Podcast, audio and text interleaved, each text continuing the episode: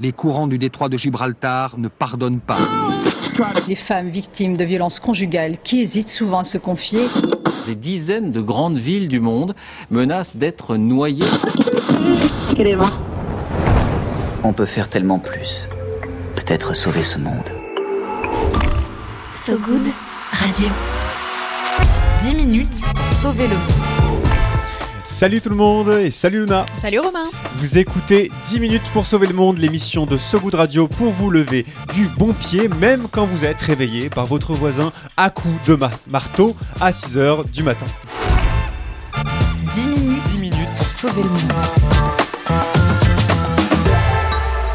So Good Radio. So Good En Norvège, un tribunal vient d'invalider le forage de plusieurs puits de pétrole. Est-ce qu'il y aurait de quoi créer un précédent? Eh oui, c'est la question que tout le monde se pose au pays des fjords, c'est le surnom pour la Norvège. La décision vient du tribunal d'Oslo, décision prise en fin de semaine dernière, celle de bloquer le développement de trois méga projets pétroliers pardon, et gaziers situés en mer du Nord.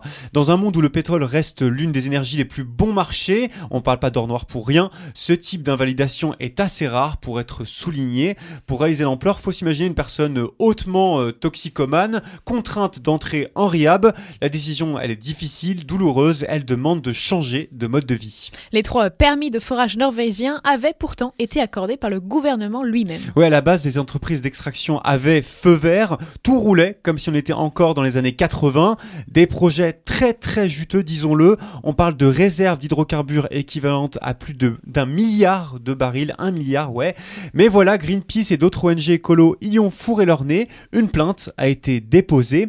Les années passent et patatras, la décision vient de tomber. Les juges d'Oslo estiment que les études sur l'impact environnemental de ces trois projets ont été sous-évaluées. Une sous-évaluation alors que l'impact est double, à la fois celui des infrastructures sur l'écosystème marin et celui du potentiel réchauffant des combustibles fossiles. Ouais, ça fait, ça fait beaucoup, d'où la décision du tribunal d'Oslo d'invalider ces projets, une décision jugée courageuse par les ONG.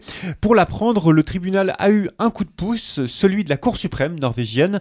En 2020, cette, plutôt, cette plus haute instance judiciaire du pays avait contraint à ce que les évaluations environnementales des projets de forage soient vérifiables et accessibles au public avant leur lancement. Chose qui n'a pas été réalisée concernant les trois gisements en cause. D'ailleurs, l'un d'entre eux est d'ores et déjà en cours d'activité. Ouais, depuis euh, six mois déjà, face à l'invalidation, le ministre norvégien de l'énergie, Terje Asland, a annoncé faire appel de la décision.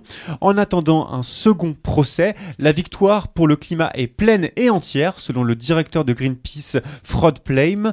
La décision du tribunal pourrait d'ailleurs créer un précédent juridique dans tout le pays, voire influencer ses voisins européens. La question à trancher étant la suivante, l'État peut-il attribuer librement de nouvelles exploitations pétrolières dans une société en crise écologique? Réponse d'ici la fin de l'année. 10 minutes pour sauver le monde. So Good Radio. So Good